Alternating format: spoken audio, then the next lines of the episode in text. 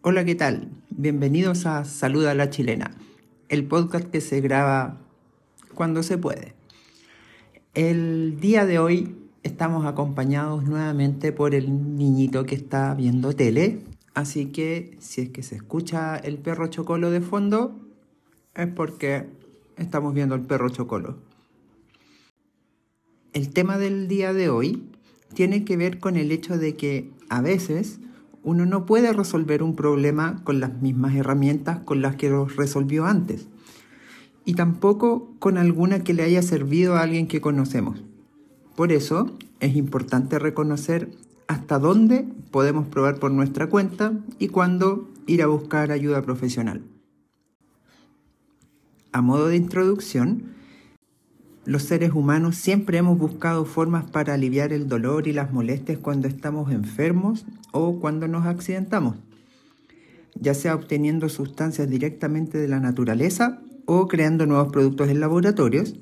Existe una constante necesidad de encontrar nuevas y mejores formas para ayudarnos a sentir mejor cuando estamos enfermos.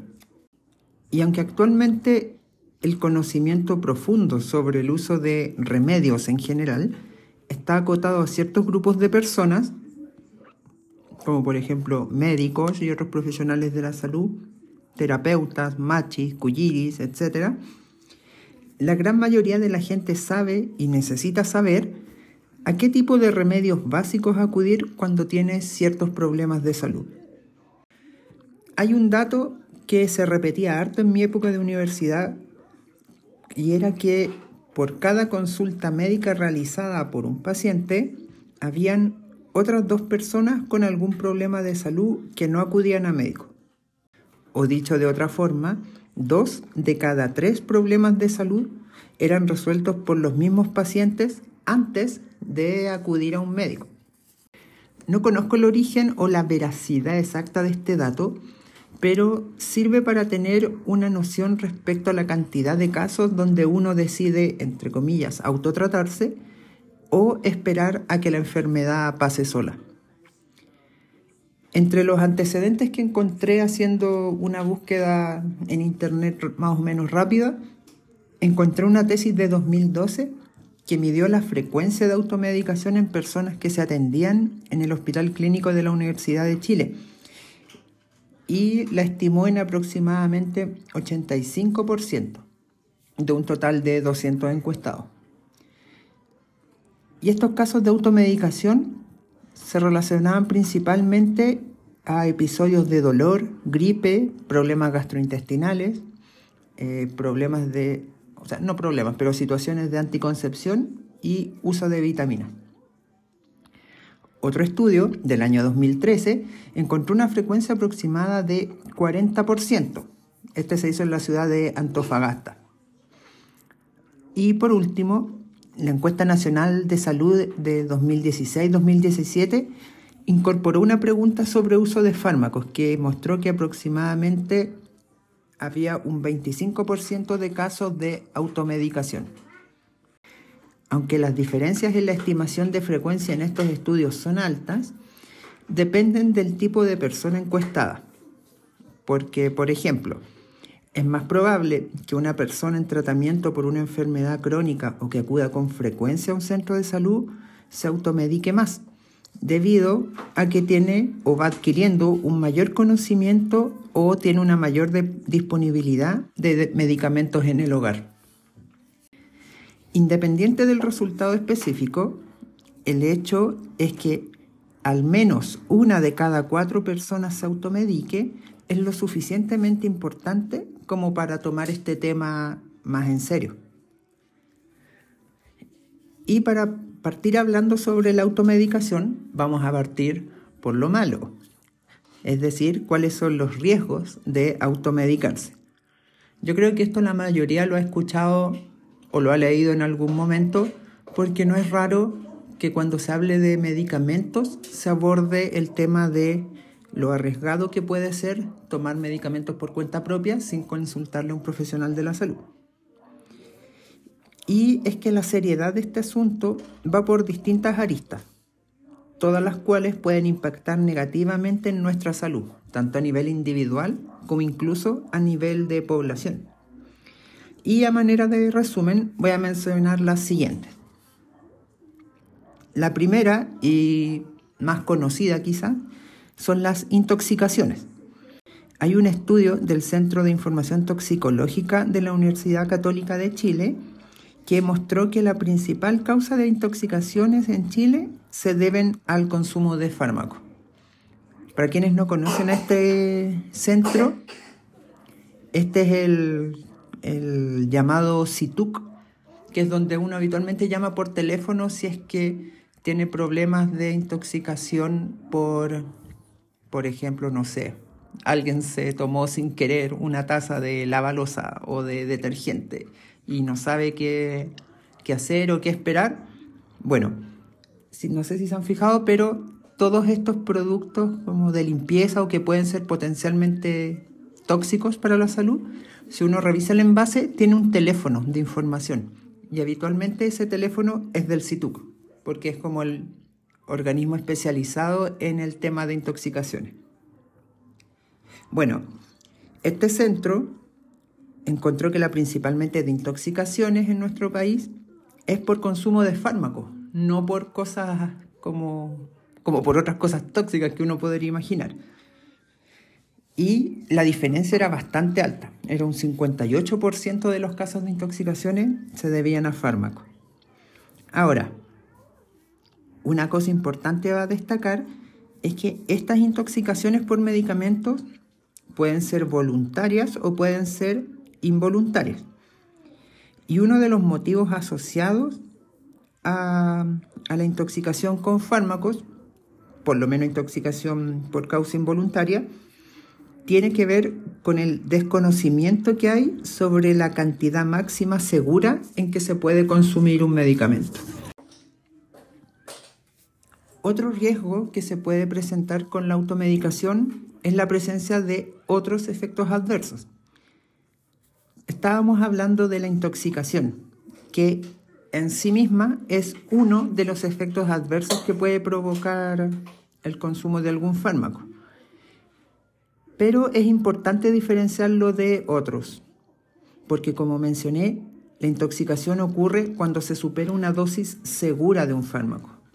Sin embargo, pueden haber otros efectos negativos que se pueden presentar usando una cantidad normal del medicamento. Y aquí es importante recordar que cualquier sustancia que se consuma o que se utilice con la intención de generar un efecto dentro del cuerpo puede además provocar otros efectos en órganos diferentes al que uno quiere afectar, entre comillas. Y esto ocurre sin importar si la sustancia es de origen natural o es producida en un laboratorio. Cualquier cosa que tenga algún efecto sobre el funcionamiento de un órgano siempre tiene la posibilidad de afectar a otro de forma negativa. No existe eso de que un remedio, entre comillas, sea 100% seguro, sin efectos adversos. La única forma posible para que esto ocurra sería que en realidad ese remedio no genere ningún efecto. Pero entonces no serviría como remedio en realidad. Hay que recordar que cuando una sustancia se dice que es segura como fármaco, significa que los efectos indeseados son muy leves, son muy infrecuentes o que no generan daño a largo plazo. Bueno, otro riesgo del consumo de fármacos por cuenta propia es que puede generar ocultamiento de enfermedades. Y este es un problema potencialmente grave. Y ocurre cuando una persona utiliza un fármaco o un remedio en general para disminuir la intensidad de un síntoma, pero sin eliminar la causa de ese síntoma. Un ejemplo puede ser el consumo de un analgésico para calmar un dolor, pero sin saber qué es lo que está causando ese dolor y sin hacer nada por eliminar esa causa de dolor. Si el dolor fuera por una infección, al tapar este síntoma solamente, puede suceder que la infección avance sin que la persona lo note, hasta que se transforme en un cuadro muy grave. Otras causas de dolor más grave también pueden pasar desapercibidas. Incluso pueden haber ciertos tipos de cáncer que se manifiesten principalmente con dolor y que no se diagnostiquen a tiempo por el uso excesivo y prolongado de analgésicos. Otro problema importante que aparece con la automedicación es la resistencia antibiótica. Y este es uno de los grandes problemas de salud pública que experimenta el mundo y que lo más probable es que siga en aumento. Uno de los motivos por el cual la resistencia antibiótica va avanzando tiene que ver con el uso incorrecto de los antibióticos. Un ejemplo típico es el uso de amoxicilina para resfríos o faringitis causadas por virus, pero también se puede producir cuando una persona toma un antibiótico para una infección bacteriana que no responde a ese antibiótico.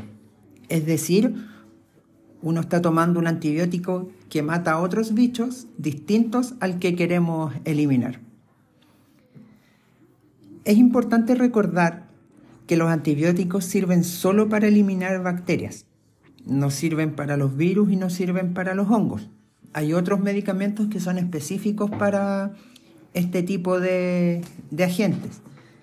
Y además sucede que cada tipo de bacteria puede ser eliminada con cierto tipo de antibiótico, no con cualquiera. Otra cosa importante con los antibióticos es que deben tomarse por el tiempo definido en cada caso. La mayoría de las veces no basta con tomarlos hasta que uno se sienta bien, sino que hay que mantenerlos por un periodo un poquito más prolongado. Uno puede tomar un antibiótico que ya le quite las molestias en tres o cuatro días, pero en general se necesita que ese antibiótico se tome por lo menos por 5 o por 7 días, a veces más dependiendo del tipo de, de infección. Cambiando a otro tipo de riesgo, está el tema de los productos defectuosos o vencidos. Este riesgo en particular puede ocurrir cuando uno adquiere fármacos o remedios en lugares no establecidos como por ejemplo ferias libres, almacenes, transporte público, etc. Un problema que se puede dar es que uno consiga el medicamento que sirve efectivamente para la enfermedad que uno tiene, pero ese medicamento podría estar vencido o podría no haber sido guardado en las condiciones necesarias para que el medicamento se inactive o para que no se eche a perder. Y sucede que la mayoría de los fármacos requieren ser guardados protegidos del sol, por ejemplo, y de las temperaturas muy altas o muy bajas. Y además, sus envases tienen que estar en buenas condiciones para evitar que se contaminen con alguna otra sustancia. Podría suceder que uno esté consumiendo un medicamento que no va a tener ningún efecto. En otros, podría consumir uno que esté contaminado, por ejemplo, con hongos. Y en ambos casos, tanto un medicamento que no funcione o peor aún, un medicamento que cause daño por contaminación, puede afectar claramente la salud de forma negativa. Otro riesgo asociado es el relacionado a la dependencia o adicción a medicamentos. Y en general, cualquier sustancia que actúe o que tenga efectos dentro del cerebro, podríamos eh, decir que tiene potencialmente la posibilidad de generar adicción. Especialmente si dicho efecto se genera en las zonas relacionadas a las respuestas de placer o de recompensa que tenemos dentro de nuestro cerebro. Sin embargo, existen también otras formas de dependencia que no tienen que ver con, como con la adicción propiamente tal que uno conoce.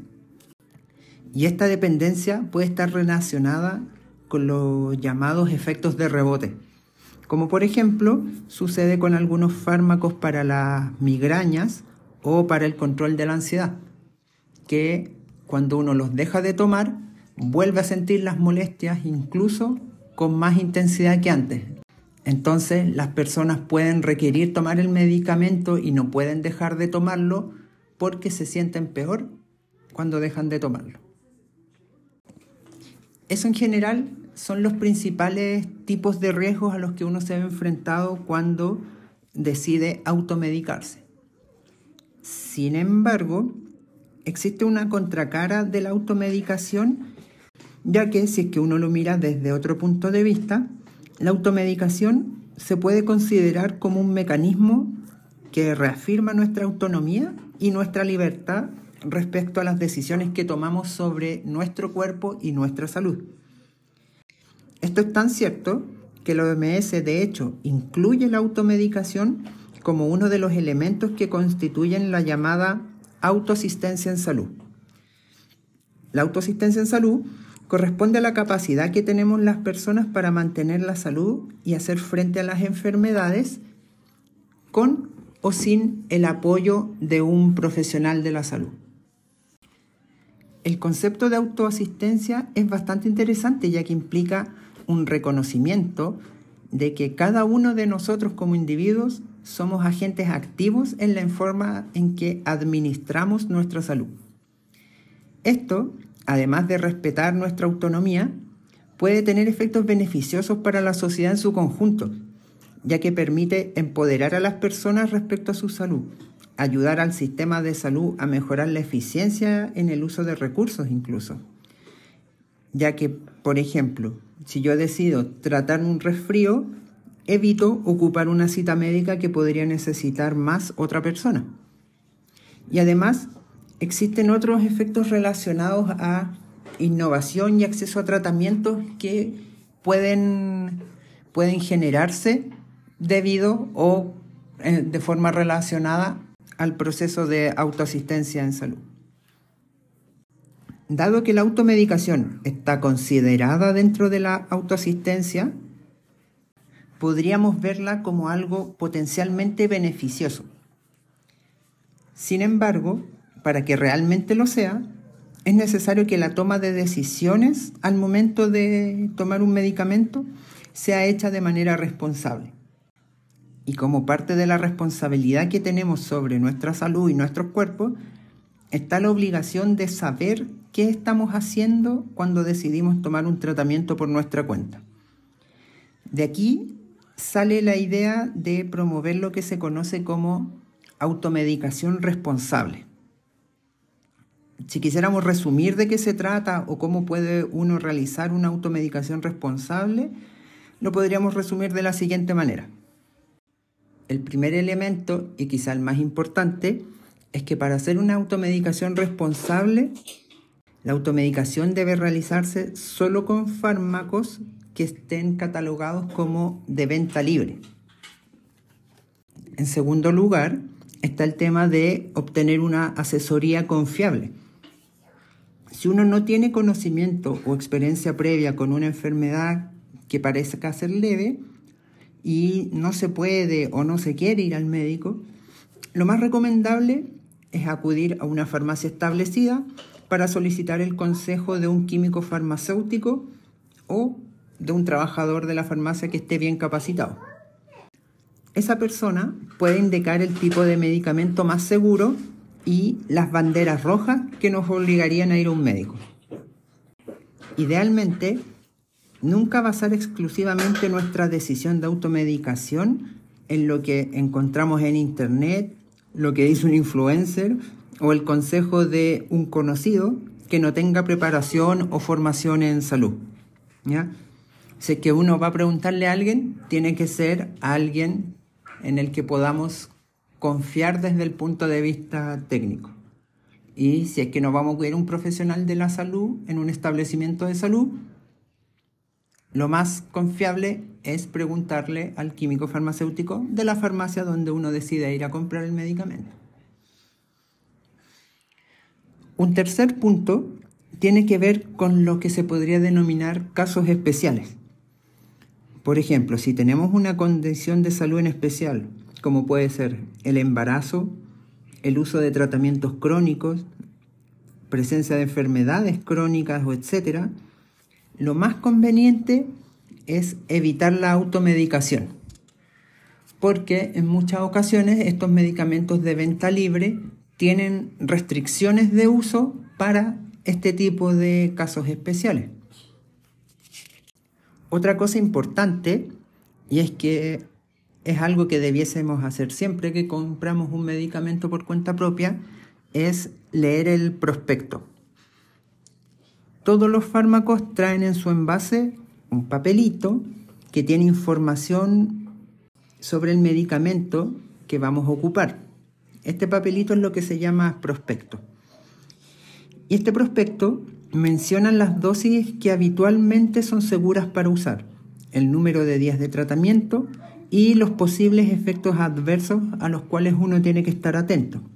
Además incluye precauciones en el uso del fármaco, como por ejemplo si acaso ese fármaco puede o no generar somnolencia y por lo tanto ser riesgoso para cuando uno tiene que manejar o necesita estar bien alerta. Y además trae información sobre los síntomas para los cuales está indicado. Otra cosa importante es que junto con la dosis habitual menciona otra información sobre la frecuencia y esto es bastante importante porque en todo medicamento se debe respetar el horario de administración y la cantidad o dosis de administración. Otro punto importante que hay que considerar es que independiente del síntoma que uno tiene, uno debiese estar atento a, a las denominadas banderas rojas de los síntomas. ¿Por qué? Porque es importante saber cuándo uno debe parar de automedicarse o de autotratarse y acudir al médico. Aquí voy a mencionar algunas banderas rojas que son bien generales, pero que es importante recordar. Lo primero, si uno tiene síntomas que en general duran más de tres días o que no cambian a pesar del tratamiento que uno está ocupando. Esto no es una regla absoluta, pero en la gran mayoría de los casos de enfermedades leves, uno después del tercer, cuarto día ya debiese sentirse un poco mejor. ¿Ya? Si es que uno se siente igual de mal que el primer día, eso ya es como para ponerle atención y dejar de actuar por nuestra cuenta y acudir a un médico. Otra bandera roja es que el síntoma empeore a pesar del tratamiento.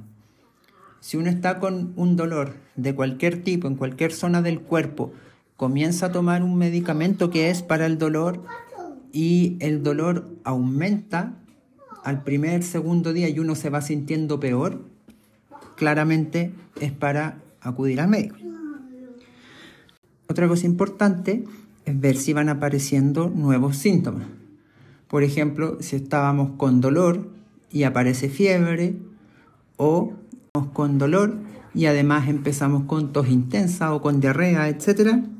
Eso es para es una señal para acudir al médico. También existen situaciones especiales a los que uno debe estar alerta. Y estos son casos donde no es recomendable automedicarse desde el inicio, y tampoco obviamente esperar mucho tiempo, dejar que pasen muchos días antes de ir a médico.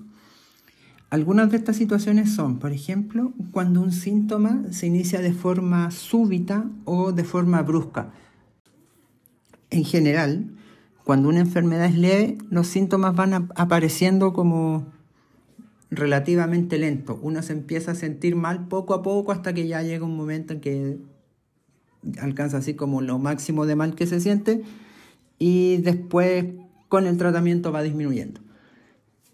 Pero hay algunas situaciones donde, por ejemplo, un dolor o sensación de falta de aire, pérdida de fuerza o síntomas de ese tipo pueden comenzar en pocos minutos o dentro de una hora o menos.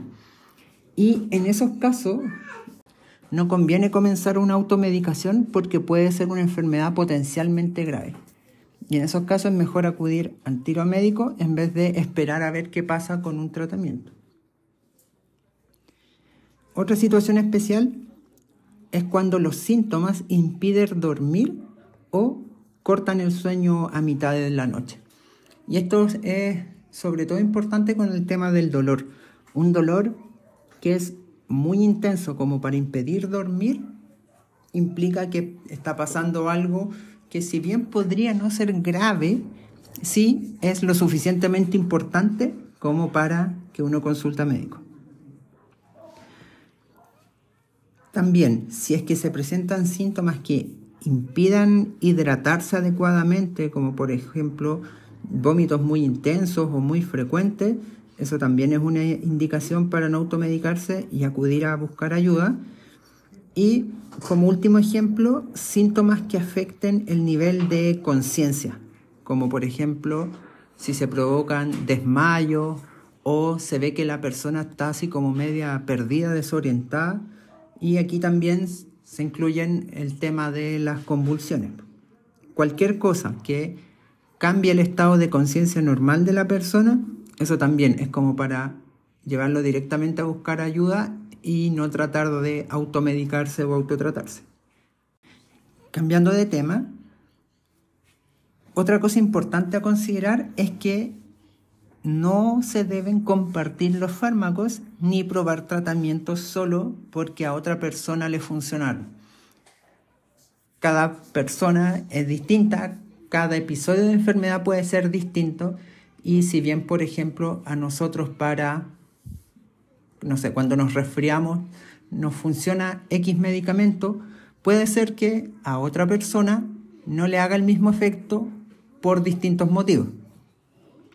Además, puede suceder que distintas enfermedades, algunas más graves que otras, puedan partir de la misma forma. Entonces, si uno empieza como a, a imitar, entre comillas, lo que han hecho otros para tratar cierta enfermedad, podría dejar pasar demasiado tiempo antes de consultar y buscar un tratamiento realmente efectivo. Y lo último, pero no por eso menos importante, para poder llevar correctamente una automedicación responsable, es que siempre, pero siempre, los fármacos se deben comprar en lugares establecidos. Bueno, yo creo que como varias personas he visto venta de antibióticos en la feria, venta de clonazepam en la feria, venta de medicamentos de distinto tipo en internet, ventas de medicamentos en las micros, venta de medicamentos en todos lados, como si fueran dulces. Y por lo que mencioné antes, el riesgo no va solamente en el hecho de que, se, de que ahí uno puede conseguir medicamentos sin receta que pueden ser potencialmente dañinos para uno sino que también está el hecho de que esos medicamentos no sabemos en qué condiciones vienen. En el quizás menos malo de los casos, puede ser que ese medicamento esté inactivo y no funcione, lo cual para una enfermedad leve como un resfrío podría no ser tan importante. Pero, por ejemplo, para algo potencialmente más grave como control de la presión o control de la diabetes, tener medicamentos que estén inactivos puede ser potencialmente fatal. Bueno, como ven, la automedicación en sí misma no es mala si se realiza con responsabilidad. Por eso, y para lograrlo, uno tiene que saber qué es lo que está haciendo, para qué lo está haciendo, cuándo conviene dejar de hacerlo y, resumidamente, hacer las cosas como se deben hacer. Con el tiempo uno va aprendiendo y va adquiriendo como mayor conocimiento sobre la forma en que funciona nuestro propio cuerpo y también en qué casos puedo o no puedo hacerme cargo de un posible tratamiento. Pero es importante para lograr eso escuchar y ponerle atención al cuerpo y además informarse adecuadamente de todos los remedios que uno pretende usar. Es válido para cualquier tipo de tratamiento, sea medicamento, sea hierbas medicinales, sean remedios caseros, suplementos nutricionales, vitaminas e incluso tratamientos que no están basados en remedios propiamente tal, como podría ser técnicas de meditación, ejercicios de rehabilitación, entre otros. Y menciono esto último porque, por ejemplo, si uno se mete a YouTube, puede encontrar muchos, pero muchos ejercicios para recuperarse de ciertas lesiones. Pero si es que uno hace un ejercicio que no está recomendado para lo que uno tiene, puede empeorar la lesión y puede retrasar el tiempo de recuperación. Por eso esto de como este enfoque de automedicación responsable va más allá del tema de medicamentos o cosas que uno tome. Tiene que ser pensado en general para cualquier cosa o cualquier tipo de, de tratamiento o de estrategia que uno quiera ocupar para mejorar algún aspecto de nuestra salud o de nuestro cuerpo. Bueno, espero que les sirva y que les haya gustado este capítulo. No olviden que su cuerpo es suyo, pueden hacer con él lo que quieran, pero es el único que tienen, así que trátenlo bien. Chao, chao.